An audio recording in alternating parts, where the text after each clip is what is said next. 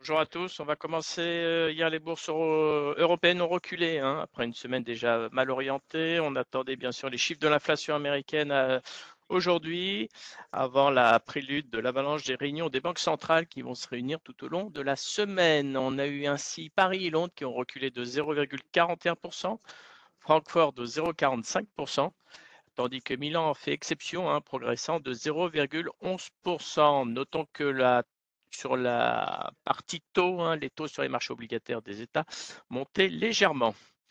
Euh, hier, quand même, les volumes étaient très très faibles. hein, sur le CAC, on a avoisiné les 2,9 milliards d'euros, ce qui est très faible. Et le CAC, à partir de 13 heures, est resté autour des 6650 points.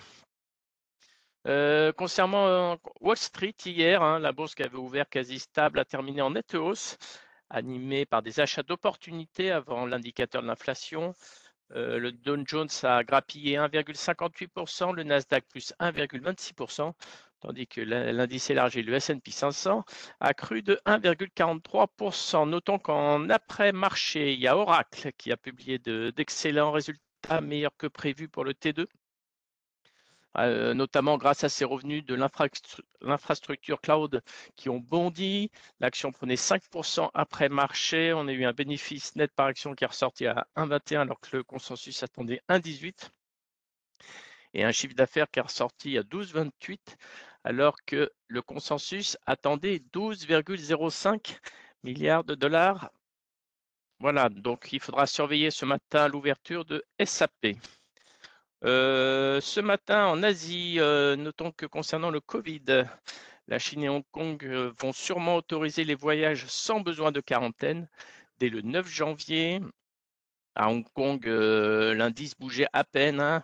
Il perdait 5,61 points et se stabilisait à 19 458 points. Du côté de Shanghai, là aussi, la bourse était à l'équilibre.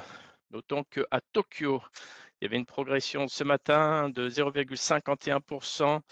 Euh, les opérateurs étaient euh, Regardez plutôt la partie semi-conducteur, hein, parce que les valeurs japonaises liées à l'industrie mondiale connaissent des fortunes diverses euh, liées à la probable prochaine décision du Japon d'imiter dans une certaine mesure les restrictions américaines sur les importations chinoises de produits et machines pour ce secteur hautement stratégique. Concernant les devises et le pétrole, notons que l'euro valait 1,05 dollars euh, ce matin, quasiment inchangé. Euh, sur le marché du pétrole qui a vivement rebondi hier, le WTI ce matin continuait sur sa lancée euh, et gagnait 0,3% à 73,39 dollars. Concernant les cryptos, notons que le fondateur de FTX a été arrêté aux Bahamas. On attend son extradition vers les États-Unis. Euh, ce matin, d'un point de vue micro, pas grand-chose. On a BE System qui a annoncé remporter un contrat de deux- 295 millions de dollars auprès de l'US Navy. Et enfin, Eiffage finalise l'acquisition de 75% de Sun Air, société spécialisée dans l'énergie pho- photovoltaïque. Mais le prix de cette transaction n'a pas été dévoilé. Je laisse la parole à Nantes? Bonjour, je commence avec euh, Broadpeak ce matin qui lance une nouvelle version de son logiciel de streaming permettant de réduire la consommation énergétique nécessaire à la diffusion de contenu.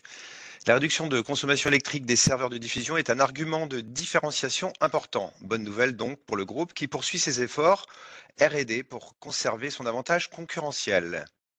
Neoen, dans le cadre de l'appel d'offres de la Commission de régulation de l'énergie, le groupe Neoen a remporté 11 projets éoliens et solaires pour un montant de 180 MW, 42 MW en deux projets solaires et 138 MW en neuf projets éoliens. Ces projets seront progressivement mis en service à partir de 2024 et pourraient générer environ 15 millions d'euros d'EBITDA en année pleine. C'est tout pour moi ce matin. Merci à toi. Toujours concernant Neoen, il y a Barclays qui relève sa recommandation à surpondérer.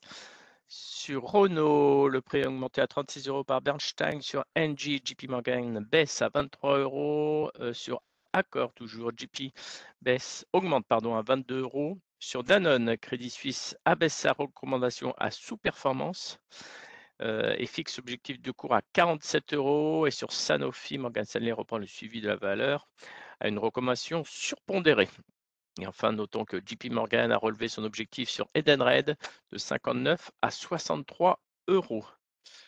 Concernant l'agenda du jour, le chiffre très important de la semaine, c'est à 14h30, 14h30 l'indice des prix US. Et les réunions des banques centrales auront lieu euh, tout au long de la semaine. Mercredi à 20h, la Fed. Jeudi à 13h, la Banque d'Angleterre. Et jeudi, toujours à 14h15, la décision de la BCE. Euh, je laisse la parole à Lionel. Oui, bonjour. Peu de changements sur le CAC. Hein, trois séances assez calmes avec euh, une toute petite résistance intermédiaire très court terme. Hein, c'est vraiment on zoom au maximum à 6680 sur le CAC, qui est le plus haut des trois dernières séances. Ce matin, en pro-ouverture, on, va tester à nouveau ce niveau-là. donc si on parvenait à franchir ça, on pourrait peut-être avoir un petit rebond intermédiaire. Ça ne change pas grand-chose du moment que ça reste en dessous des 6790, qui est la résistance moyen terme horizontale.